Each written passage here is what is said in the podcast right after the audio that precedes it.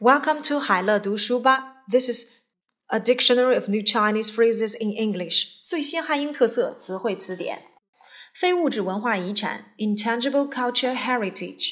非物质文化遗产代表作如手工艺术、节日仪式和语言等，都将在国家博物馆首次展出。Examples of intangible culture heritage, including craftsmanship, festival rituals, and languages, are to be showcased together for the first time at the National Museum. 非再生资源 （non-renewable resource） 石油是一种非再生资源。Petroleum is non-renewable resource. 非战争军事行动 （non-combat military operation）。非制造业采购经理人指数。Purchasing Managers Index of Non-Manufacturing Sector，非自然死亡 （unnatural death）。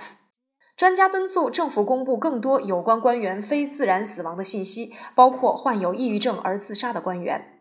Experts are encouraging authorities to publish more information about an unnatural death of government officials, including those who killed themselves after suffering of depression. 非自主业主 non-owner occupier, non-owner occupier， 废旧资源回收利用 （recovery and recycling of used resources）。recovery and recycling of used resources，废热发电厂 cogeneration power plant cogeneration power plant，废物的循环使用 recycling of waste。中国需投资一百亿美元用于废物的循环使用。China needs ten billion dollars for the recycling of waste. 废物综合利用 （comprehensive utilization of waste materials）。comprehension utilization of waste materials。分包商 （subcontractor）。作为分包商，我们受雇只负责广告这一部分。As the subcontractor, we are paid to handle advertising alone. 分分合合的恋情 （on again, off again relationship）。on again, off again relationship。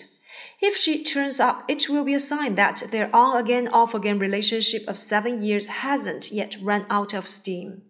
如果她现身，那么就意味着他们俩七年分分合合的恋情还没有告吹。分红 distribute a dividend or offer a dividend。分级制度 rating system rating system。分裂主义 separatism separatism。分流 reposition of superfluous employees。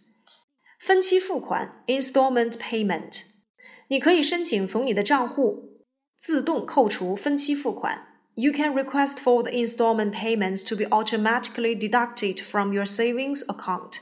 分期付款 （installment payment）。